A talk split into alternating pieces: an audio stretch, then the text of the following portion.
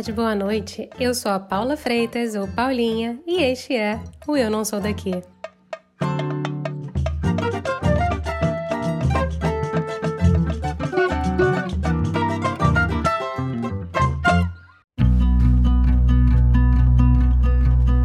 A busca por uma vida com segurança é o motivo que muitos saem do país. E foi por isso que a chefe de cozinha freelancer Estela Barroca saiu do Rio de Janeiro rumo a Amsterdã, na Holanda. Recém-casada, ela partiu com tudo bem organizadinho. Quando chegou no país das bicicletas, ela percebeu que eles não são tão liberais e antimachistas como ela imaginava, e que o tratamento dos homens com as mulheres na cozinha não era tão diferente do brasileiro, infelizmente.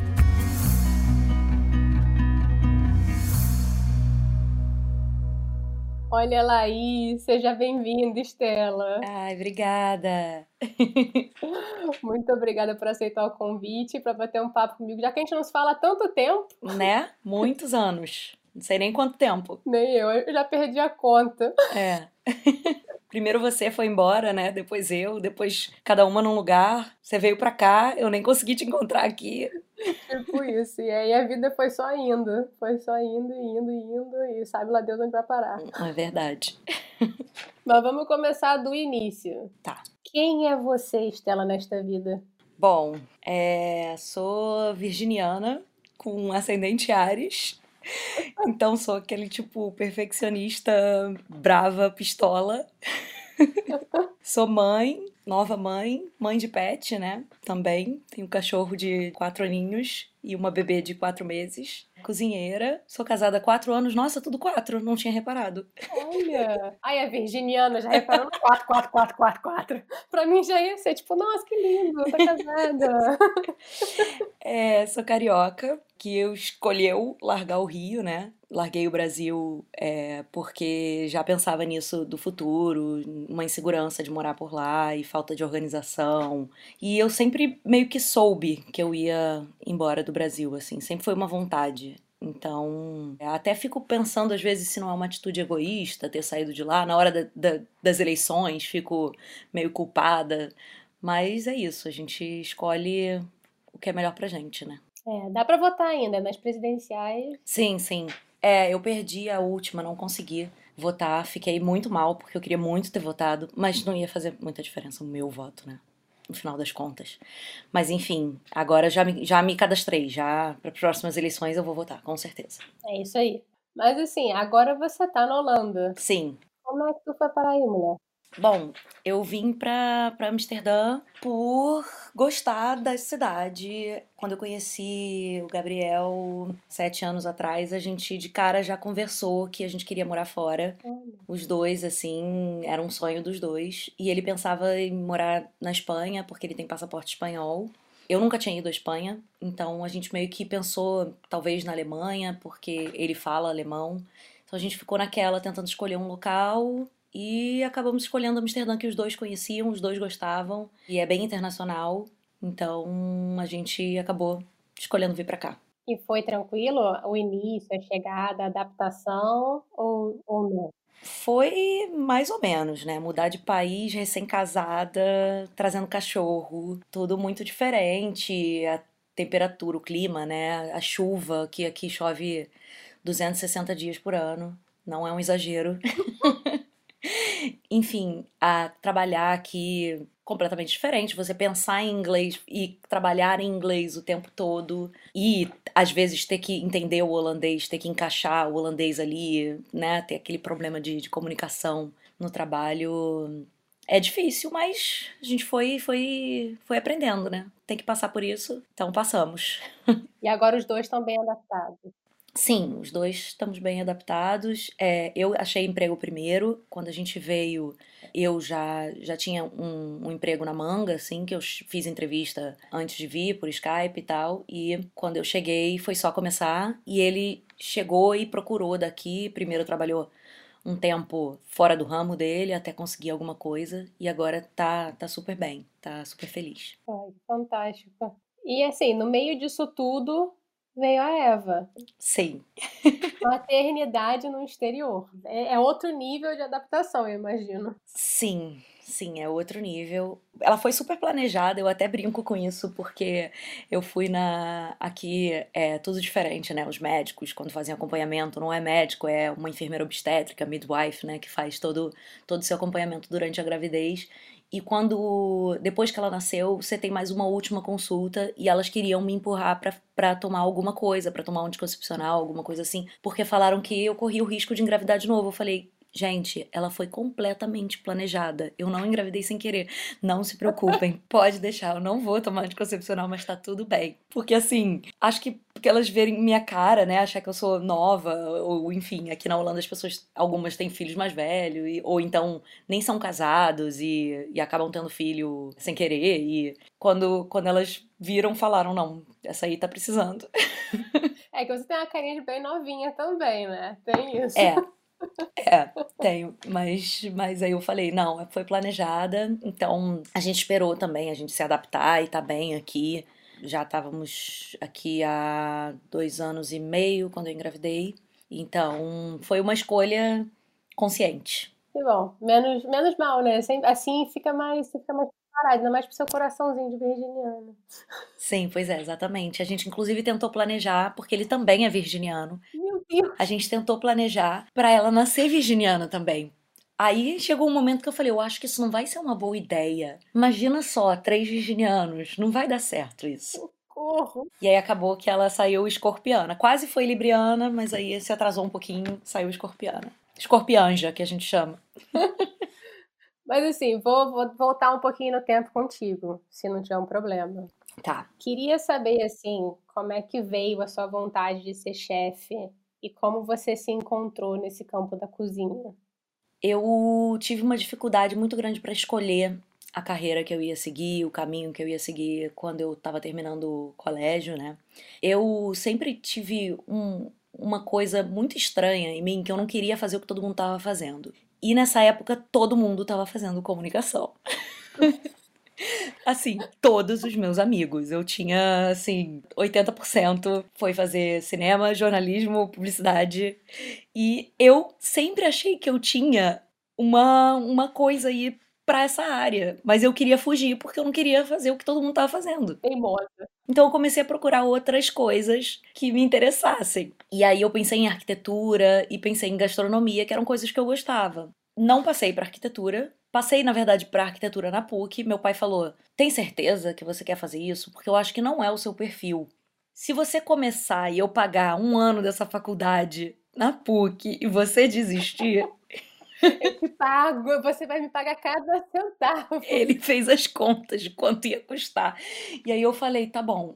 Ele falou, vamos fazer o seguinte: começa a gastronomia, que é um curso mais fácil, não tem vestibular nem nada. Bom, tinha vestibular, mas era na Estácio, foi uma redação. E aí ele falou: vê se você gosta. Se você não gostar, você estuda e tenta de novo para alguma coisa. Eu falei, ok, justo, vou, vou seguir seu conselho. E aí eu, na primeira semana de gastronomia, eu falei, é isso é isso que eu quero fazer. Eu me apaixonei, eu amei, assim, entrei na cozinha profissional, falei, caramba, não imaginava que era isso, nossa. E foi, fui me apaixonando, assim. E depois eu fui, assim, até as pessoas que estudaram comigo da turma de, de gastronomia, pouquíssimas continuaram. E assim, eu era uma daquelas que você poderia dar tudo que não ia continuar, porque a maioria das meninas da minha idade, porque tinha gente mais velha, não, não continuou, assim. Ou foi fazer bolo, fazer confeitaria, fazer algo assim, e eu fui me metendo em confeitaria, cozinha, fui fazendo de tudo. E assim, não é o que a gente pensa quando a gente pensa numa faculdade de gastronomia, pensa que vai sair de lá chefe. Tem muita gente, inclusive, que, que desistiu por causa disso, que achava que, ah, mas eu fiz gastronomia, eu tenho que ser contratado como chefe. Hum. Não, não é assim. Você precisa ter muita experiência de cozinha para conseguir um cargo de chefe. Então, muita gente desistiu e eu sempre fui continuando e aprendendo, me jogando nas cozinhas e em vários tipos de cozinha diferente. Tipo quais? Quais foram as cozinhas que você explorou assim durante a sua jornada? Ah, eu trabalhei em hotel, trabalhei em cozinha francesa clássica, fui para São Paulo, trabalhei em brasserie, fui para Bélgica, trabalhei em restaurante Michelin, fui, voltei pro Brasil, trabalhei, fui, fui pra Colômbia.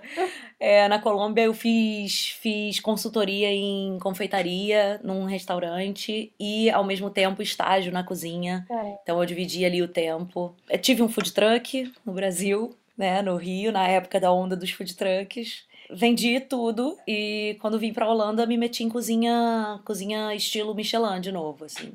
E aí, até chegar agora que eu sou chefe freelancer, que é mais ou menos. Eu tô, posso me cadastrar em algumas empresas, ou eu posso de chegar. Tem um aplicativo já para isso também, para os restaurantes que estão procurando, tipo assim, tá faltando um cozinheiro naquele dia, e aí eles procuram alguém e te chamam se gostarem do seu perfil e tal.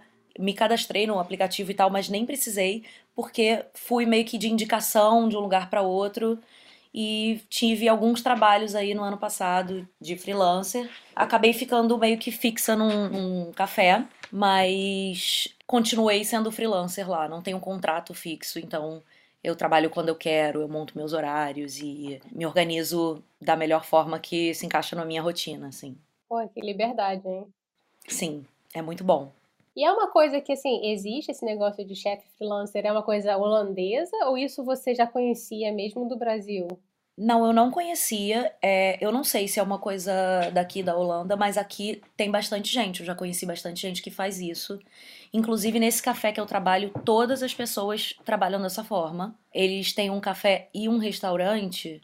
O restaurante todo mundo tem contrato e no café todo mundo é freelancer. Então, até nesse momento de, de lockdown, de pandemia, eles estão fazendo delivery, mas com a galera que tem contrato. A galera que tem contrato que tá trabalhando e a galera que é freelancer tá todo mundo sem trabalho. É. tá meio, meio complicada a situação aqui para essas pessoas, mas o governo ajuda alguns, dependendo da, do perfil da pessoa. É, imagino que esse período aí deve estar um pouco punk mesmo. Sim. E acho que para todo mundo, né? Assim, sem exceção, mas eu acho que especialmente o setor de restauração, né, que eles chamam aqui em italiano, não sei se é correto falar isso em português. Mas está sofrendo bastante, assim, a indústria dos restaurantes e tudo mais, de serviço, né? Sim, aqui na Holanda, como o país é bem mais pro lado socialista, assim, eles estão bem preocupados com esse, com esse tipo de coisa e eles ajudam, eles estão pagando, parece que 70% do salário das pessoas do, dos restaurantes para ajudar os donos de restaurante também para poder manter esses empregos, né? Não, não demitir ninguém, enfim. Porque também, se forem demitidos, o governo tem que ajudar de qualquer forma. Então. É um ciclo, né? É. Mas assim, Celinha, você comentou um negócio aí que quando você estava na faculdade, muita gente acabou desistindo, né? Sim. E você era uma das únicas mulheres que acabou permanecendo na profissão. Eu sou um pouquinho viciada em esses, esses programas de televisão, tipo Masterchef, uhum. é, Final Table. E, e, uma coisa assim que sempre assim, quando você vai ler um pouquinho mais sobre os chefes da Itália e tal, volta e meia vem essa coisa de tem pouca presença feminina, tem pouca presença feminina nos cargos, né? Como você, assim, como chefe mesmo. Sim. Você sentiu muito isso aí na Holanda ou foi uma coisa que você sentiu durante a sua carreira? Isso é é assim em todos os lugares, né? Não é, não é só aqui na Holanda, não é só no Brasil, enfim. Tem muito pouca mulher, como em várias profissões, né? Mas na cozinha rola um, uma, um machismo bem, bem pesado, assim. Principalmente porque eu acho que a cozinha profissional começou mesmo com homens e as mulheres cozinhavam em casa, né? Então, meio que não, não dava muita credibilidade para as mulheres aguentarem uma cozinha profissional. Mas assim, aos poucos está mudando, né? Tem vários restaurantes que eu trabalhei, inclusive meu primeiro emprego no Rio. Quando eu comecei, tinham homens na cozinha, mas quando eu saí de lá, era só mulher. Olha. Tinha um homem, na verdade. O resto era só mulher, assim. A chefe era mulher, subchefe mulher, então, que inclusive era o restaurante da, da Flávia Quaresma, mulher também. e isso foi muito legal, foi, foi bem é, motivador na época até. Mas aqui na Holanda apesar deles dizerem que são um país muito aberto e que já escutei várias vezes, inclusive, que não precisam do feminismo aqui na Holanda, porque as mulheres aqui têm os mesmos direitos, rola bastante machismo na cozinha. É pesado até. Então, nem é velado, é direto ao ponto mesmo, joga na sua cara, tipo, o que, assim, que você teve experiência, por exemplo? Cara, de jogar na cara coisas assim, de tipo, ah, você não aguenta porque você é mulher, ou, ah, ela tá chorando, ah, se cortou e tá, e, e ou se machucou com alguma coisa, e, ah, não vai aguentar, vai pedir pra ir embora, coisas assim. E quando é um homem, não se fala nada, né? Se o homem chorar por um acaso, já aconteceu de um estagiário na cozinha se machucou e aí ele chorou e ninguém falou nada. Se eu chorasse, eu era sacaneada pro resto do mês, sabe? Uhum. Então, é uma coisa que eu acho que eles se sentem no direito de te dar aquela alfinetada, sabe? Inclusive, esse foi um dos motivos de eu ter meio que decidido ir mais pro lado de freelancer, assim, porque eu reparei que além de ser mulher na cozinha e de querer ter uma vida além do trabalho, né? Porque aqui na Holanda também as pessoas na cozinha vivem só aquilo ali. Você acaba trabalhando 16 horas por dia, às vezes. Então eu acabei tomando a decisão de sair desse clima de, de cozinha pesado, assim, e trabalhar em locais que fossem legais, sabe? E que eu gostasse. Então, sendo freelancer, eu podia meio que ver se eu gostava de voltar ali naquele lugar ou não, sabe? Uhum. Imagino, te dá uma flexibilidade, até um conforto também, né? De Exatamente. Chegar, avaliar, testar também, né? Sim, sim, total. Mas assim, é, vamos voltar um pouquinho para a Holanda e falar um pouquinho de comida, se você me permitir. Claro. Porque existe esse estereótipo de que a Holanda só tem. Você vai para a Holanda, o que você tem que comer? Batata frita e panqueca e croquete. É só isso mesmo? É, é, é um pouco só isso. Não, então, tem outras coisas. tem outras coisas, mas os holandeses, eles comem muita besteira. É muita fritura, muito, é, muita batata, sim. Eles não comem batata mesmo, assim, eles, batata frita, eu não vejo muito coisa de holandês, não, mas o croquete, o cassoufflé, que é tipo um, um croquete de queijo, coisas fritas, as, os bitterballen, né, que são as, os croquetes em formato de bolinha, tipo, tudo que eles puderem fritar, eles fritam, né? Mas eles têm uns outros pratos típicos também, né, com bastante os legumes meio que raízes, né, daqui, que eles usam. Tem vários legumes que acho que na Inglaterra se usa bastante também, nessas, nos países nórdicos. São bastante parte da cultura holandesa, beterraba, batata, cenouras e eu, inclusive, descobri, uhum. fun fact, descobri há pouco tempo que a cenoura só é laranja por causa da Holanda. Como assim? Ela era branca ou amarela e os holandeses, para homenagear o rei, fizeram uma mutação e a cenoura ficou laranja. Gente! E aí, hoje em dia, a cenoura é mais laranja do que de outras cores, né? Mas aqui a gente tem cenoura roxa, cenoura branca, cenoura amarela e a laranja. Tô chocada. Muito doido, né? Existem cenouras de outras cores, primeiramente. Existem. Surreal. Pois é. Olha, agora é, é, isso, né? É realmente um país laranja, né? Tem é. o, o, dia aí que é a festa do rei, que todo mundo se veste laranja. Nossa, parece que você tá num carnaval laranja, é bizarro. Tá todo mundo e todos eles entram muito na onda. Criança, adulto, velho, todo mundo.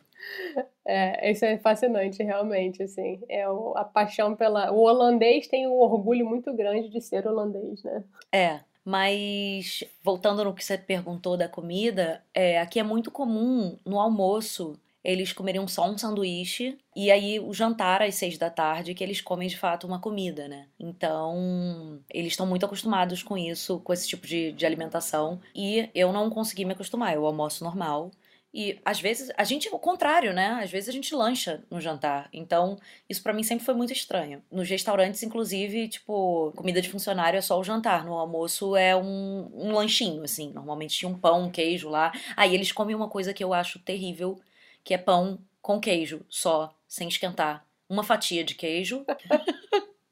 Não derrete o queijo, não passa uma Não derrete o queijo, não tem. É, não tem um negócio ali, não. É só um, um pão seco com uma fatia de queijo. Esse é o sanduíche holandês. Não dá nem pra botar nem um molhinho de tomate, né? Pra ficar um pouquinho light. Nada. é, mas é, esse negócio do almoço, realmente, até quando eu morei aí, eu lembro que era muito estranho para mim. Eles só comem, de repente, uma saladinha e um sanduíche só. É, saladinha se eles estiverem saudáveis naquele, naquele dia, né? Mas geralmente nem isso. Uma torrada muito estranha deles é um, um pedaço de pão com pepino.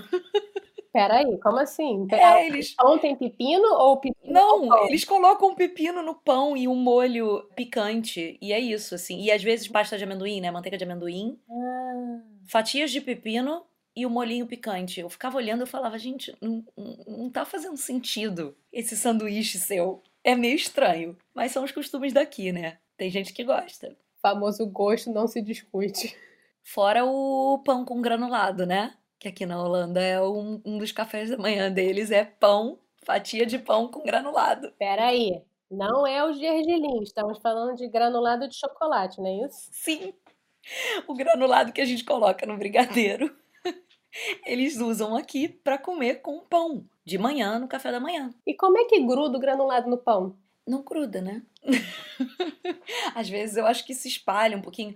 Não, eu acho que o pão tá um pouco quente, uhum. sabe? Eles esquentam o pão na torradeira e aí colocam um granulado, ele fica meio que derretido, só que não. E aí eles comem de, de lanchinho ou de, de café da manhã. E não consegui me acostumar até hoje também. Nunca nem provei, porque não cabe na minha cabeça. Granulado é pro brigadeiro. Acho justo. Ou pro bolo, né? de repente, um pouquinho é, pro bolo. Exatamente. Até, inclusive, quando você vai comprar o granulado aqui no mercado, a foto é a foto de, um, de uma fatia de pão com granulado em cima. Olha só.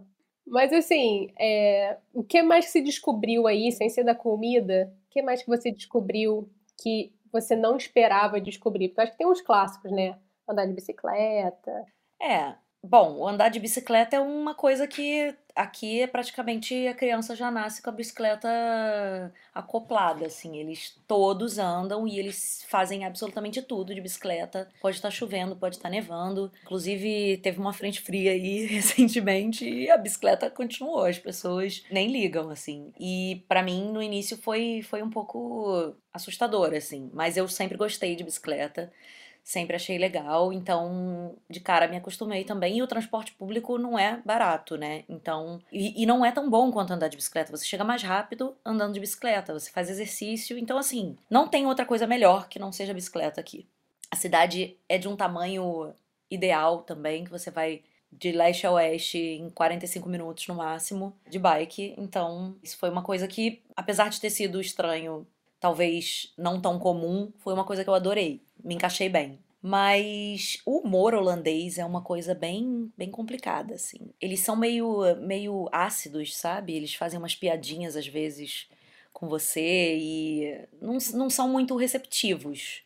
Acho que talvez porque em Amsterdã tem muita gente de fora e eles ficam meio de saco cheio às vezes, né? Algumas pessoas que não estão tão acostumadas a lidar com, com os estrangeiros ficam meio de saco cheio de ter que falar inglês. E já passei por, por momentos de perguntar: ah, posso falar inglês no telefone, né? Alguma pessoa te ligando. E eles: ah, você fala inglês? Não, você fala holandês? Sabe? Aquela coisa meio assim. Mas é uma coisa que você tem que se acostumar, né? Você é estrangeiro no país deles, você acaba tendo que que relevar esse tipo de coisa. É, até porque, no fim das contas, a língua deles não é o inglês, né? É, uma, é o holandês. Exatamente. É o holandês e que é uma língua bem difícil, né? Eu tentei aprender, fiz aí um curso e acabei desistindo pelo meio do caminho, porque não não não tava, não tava indo para frente, sabe? Acabei deixando para lá. Agora pretendo que minha filha me ensine. Enquanto ela estiver aprendendo, de repente eu vou aprendendo junto. Mas ainda bem que o Gabriel aprendeu, porque ele já falava alemão, então é. para ele foi mais fácil. Então, pelo menos, ele consegue se virar no holandês pra gente. É, realmente isso aí facilita o alemão. Né? É muito parecido. Pois é. Mas assim, falando de você, eu queria um pouco assim também te perguntar sobre fazer uma sessão de análise aqui. Ai, oba, adoro. Na minha, eu que sou PhD em psicologia, só que não. eu sei que assim, o seu pai vive na Colômbia. Você Sim. falou que você viajou para Colômbia e assim, parte da sua família tá lá. Como é que a cultura colombiana acabou te influenciando ou continua te influenciando ou até mesmo influenciando a maneira como você lida com a culinária e no dia a dia também? Bom, o meu pai foi para lá acho que há 16 anos atrás. A minha madrasta é colombiana, né? E o meu irmão tem 18 anos, Nasceu no Brasil, mas foi para lá nessa época também, um pouquinho antes do meu pai. A princípio, meu irmão, inclusive, nem, nem falava português, porque ele começou a aprender a falar lá, então ele misturava muito, demorou para começar a falar, né, por causa da, da, das duas línguas, o pai falando uma língua e a mãe a outra, mas eu, desde que fui a primeira vez para Colômbia, me apaixonei, assim, primeiro pelas pessoas, depois pela cultura, eles são muito abertos, eles são muito amáveis, são muito gentis, então, é muito bom. Eu, sempre que eu vou lá, eu me sinto muito bem recebida, sabe? No país inteiro. Eles acham muito legal estrangeiro, eles querem ser educados com você e te convidam para as coisas, sabe? Aí eles têm uma, uma tradição de convidar a pessoa para jantar e aí eles que pagam, sabe? É uma coisa, um cuidado com o novo, sabe? Com a pessoa de fora que eu acho muito legal. Bom, na minha culinária, assim, o que entrou da Colômbia tem, tem poucas coisas. A, a cozinha da Colômbia é, ele tem uma base um pouco parecida com a gente do Brasil, né? Para quem tá indo direto do Brasil sem ter passado por nenhum outro lugar, nenhum outro país, acaba que é bem diferente. Mas hoje em dia, morando na Europa, eu vejo que é, as bases são parecidas, né? O feijão, arroz, uma proteína aqui, outra ali, uma batata.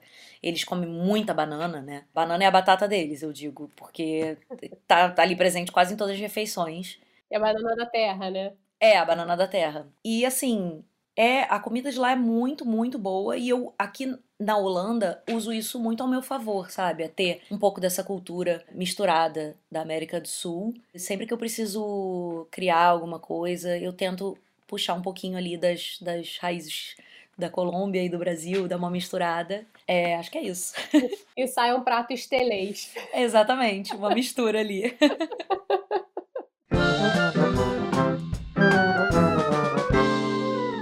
E com isso, vamos para o momento que eu estou chamando de momento chorrindo, que é o momento de não chorar.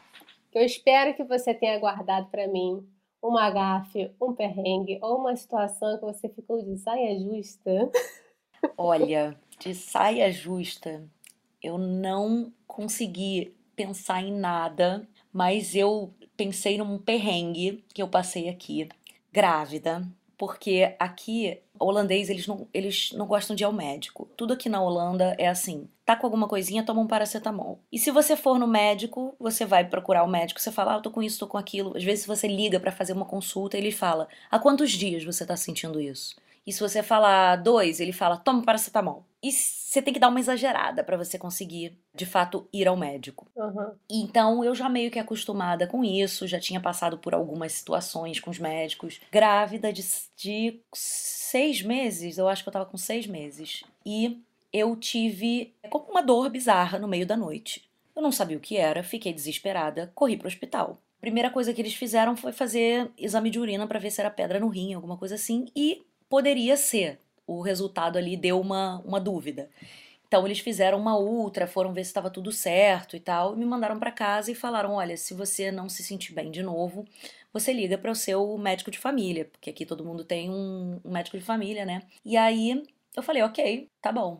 E a gente vai te ligar amanhã para te dar o resultado do exame. Aí eles ligaram e falaram: olha, é, o seu resultado deu positivo poderia ser uma pedra, pode ser que você tenha tido uma pedra no rim ou uma areia no rim, alguma coisa desse tipo, mas já já tá tudo bem. Se você não sentir dor de novo, não precisa fazer nada. Se você sentir dor de novo, você procura o médico e vive sua vida normal, é, evita fazer esforços esses dias. Eu falei, ok.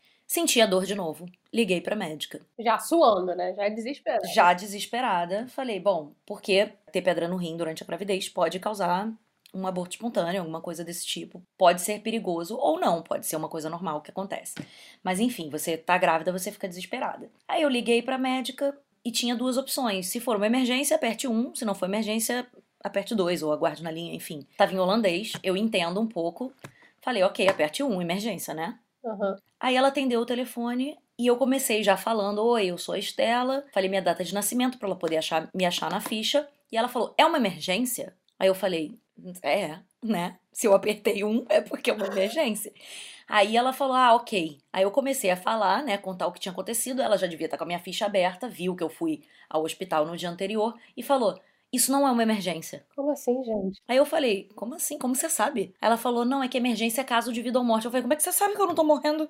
Como é que você sabe o que, que eu tô sentindo? E ela foi super grossa, falou pra eu fazer um exame de urina de novo e foi isso, assim. Ela meio que me, me esnobou. Depois, até mais pra frente, quando eu voltei lá numa consulta, ela uh, quis me dar uma palestrinha, quis me, me dizer que o, o número um é para quando você tá infartando, alguma coisa do tipo. Aí eu falei, bom, eu entendo. Ela falou, ah, vou te explicar porque você não é daqui. Eu falei, entendo. Porém, se eu tivesse infartando, eu ligaria pra uma ambulância, não para você, né? Porque o que, que você vai poder fazer? Claro. né? Se você nem me atender numa emergência, me atende. Mas enfim, isso foi o, um dos perrengues de médico que eu passei aqui. Foram já aconteceram outros e eu tô ainda tentando me acostumar que aqui eles são são bem bem relax com isso. Agora você não contou o X da questão. Era pedra nos rins? Acho que sim, ninguém nunca, eles não fizeram nenhum outro exame. Foi, ficou por isso mesmo. Tinha resquícios de, de, de ser no meu na urina, mas não, não disseram se foi ou se não foi. Que loucura. E ficou por isso mesmo. Ficou por isso mesmo. Agora, o que eu fiz foi. Porque a água aqui tem muito calcário, né? Uhum. É, o que eu fiz foi comprar um filtro e abraçar meu filtro e só tomo água filtrada agora. Acho mais do que digno. Pois é. Acho mais do que digno. Na verdade, você acabou de me dar uma boa ideia. Vou comprar um filtro pra mim. tem que ser.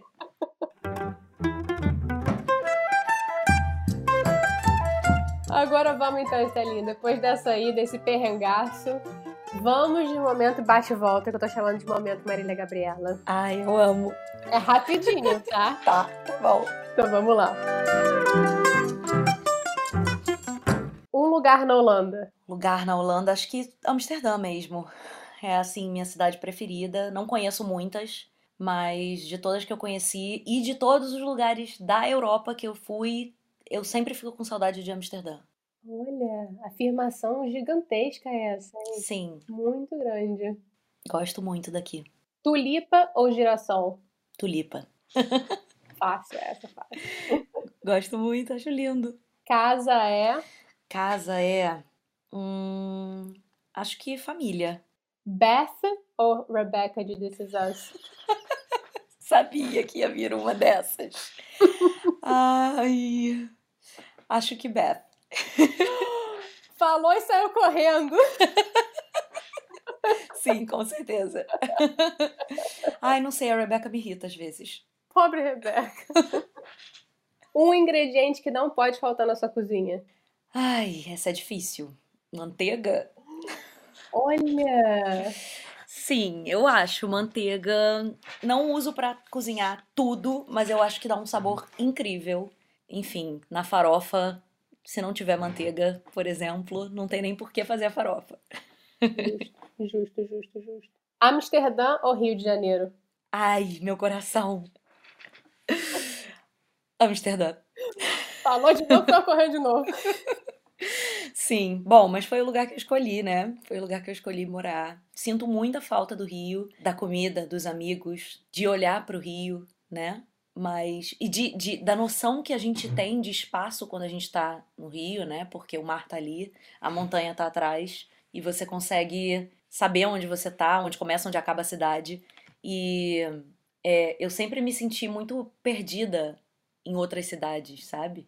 Por não ter essa noção do mar e da montanha, e principalmente na Holanda que não tem montanha, né? Mas pelo menos tem o mar, né? Então de vez em quando a gente vai lá dar uma olhada e tem bastante água, né? Opa! Dá uma quebrada. Última para terminar, qual o prato brasileiro que você faz para estrangeiro e sempre recebe elogio? Farofa. Farofa. Farofa de quê? Farofa de cebola ou de bacon. Farofa, manteiguinha, cebola, farinha de mandioca ali, às vezes o baconzinho. Geralmente eles acham muito estranho, mas eles gostam misturado com vinagrete, uma coisa assim. Mais comer que nem a gente come com feijão e tal. Ou seca, né? Que a gente às vezes taca ali, come de qualquer jeito. Para eles é bem complicado, mas tem outra coisa. Eu, eu, eu fui, muito, fui muito rápida na minha rapidinha. É, tapioca. Eu faço bastante tapioca para eles provarem e eles acham estranhíssimo. Eles não entendem. então eles não gostam, pô. É, eu acho que talvez eles aceitassem melhor, mas eles já têm uma. Porque é, a Holanda colonizou a Indonésia, né? E a Indonésia usa muito o sagu da tapioca como outras coisas, né? Eles usam o sagu, eles meio que roubaram a tapioca da gente na Ásia, então eles utilizam com, com outros propósitos. E aí eles veem a tapioca e eles falam, mas como assim? Por que, que você como que você fez isso? Como que você transformou aquilo nisso? Sabe? Então é muito difícil para eles entenderem, mas eles, assim, muita gente gosta, mas muita gente acha estranho. É, eu imagino que, pelo menos os estrangeiros que eu já vi provando tapioca, ninguém entende. Fica assim, ah, tá, mas não tem gosto de nada, então tem é. coisa dentro, eu não tô entendendo. Ah, então por que, que você come isso em vez de comer pão? Exato. Porque sim, porque é outra coisa, porque a gente gosta, porque é legal, sei lá. A minha resposta aqui na Itália, pelo menos, é por que você come pasta, então? Porque pasta, você tem que botar alguma coisa com a pasta pra pasta ter gosto de alguma coisa. Porque pasta com pasta não tem gosto de nada. Exatamente. Certíssima. É minha luta diária. É. Vamos terminar agora de momento, modo avião que é onde eu peço dicas do que você tem lido, ouvido, visto, sentido. Ai, meu Deus. O que tem aí te influenciado. Se for holandês, aí você ganha estrelinhas, fogos de artifício, o que for. Bom, eu não tenho lido muito o livro físico há muito tempo, porque eu descobri o Audible, então eu só escuto livros. Eu amo fazer isso. Eu boto. É tipo escutar podcast, é, é a melhor coisa para mim. Eu escuto vou fazendo outra coisa. Inclusive no trabalho eu fazia muito isso. E agora, assim, limpando a casa, cozinhando. Então, um último livro que eu, que eu gostei muito foi Untamed, da Glennon Doyle. E eu escutei ele quando eu tava grávida ainda. Foi muito bom. E hoje em dia eu tô escutando mais coisas sobre maternidade, puerpério. Escutei muito sobre gravidez. Basicamente isso. Eu tenho um filme para indicar que eu vi, tá na Netflix. Uhum. É Malcolm and Marie. Nossa! É maravilhoso. Eu amei, amei. É com a Zendaya, a atuação dela tá surreal, de boa. E tem um restaurante para indicar. Dois, inclusive. O restaurante Decas, que foi onde eu trabalhei. Uhum. Que é um restaurante é, orgânico que eles chamam de plant to plate não farm to table, mas é basicamente esse conceito. Eles têm a fazenda deles, eles plantam tudo lá e colhem todo dia e cozinham com isso, planejam os cardápios baseado nisso. Tem uma pegada internacional, mas também tem uma pegada de valorizar os ingredientes holandeses. E é 80% vegetariano. Só tem um prato normalmente com carne. É uma delícia. É menu degustação, então é, um, é uma experiência também. E a The School, que é o café que eu trabalho hoje em dia. Trabalho hoje em dia quando a pandemia acabar, no caso. quando puder sair para cozinhar. Quando puder sair. É. Que é um espaço genial, assim, eles era uma antiga escola, eles transformaram em restaurante, café, academia, espaço cultural, tem algumas lojas, ateliê, tem salão de, de cabeleireiro, e é um complexo e já teve uma boate também. Que máximo. Que hoje em dia decidiram fechar, né? Por causa da, da pandemia. Mas foi uma das boates mais, mais bombadas de, de Amsterdã. E é muito legal, vale muito a pena. Nossa. Quando as portas se abrirem novamente e as pessoas vierem, tem que visitar. Gatilho. Né? Total.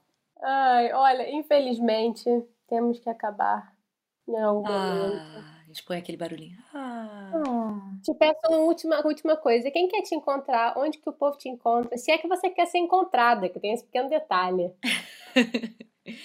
Bom, meu Instagram, eu acho, né, que é arroba teté com 5 es no final. E é isso, eu não uso nenhuma outra mídia. Acabou que fui deixando tudo para trás, mas o Instagram tô lá todo dia. Aquele vício. Firme forte, sempre passando o dedinho. É, total. Estela, muito obrigada mesmo aí pelo papo e fica bem aí, viu? Se cuida aí nessa loucura. Você também. Obrigada, obrigada, adorei.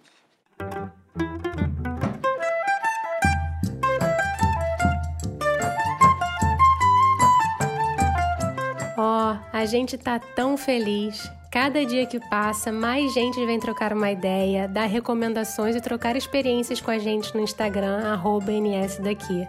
Você já foi lá para explorar? Ainda não? Corre lá! A gente sempre coloca dicas e um pouco mais sobre fatos citados pelos convidados. E por favor, segue a gente lá no Spotify, dá cinco estrelinhas lá na Apple Podcasts. Muito obrigada, viu?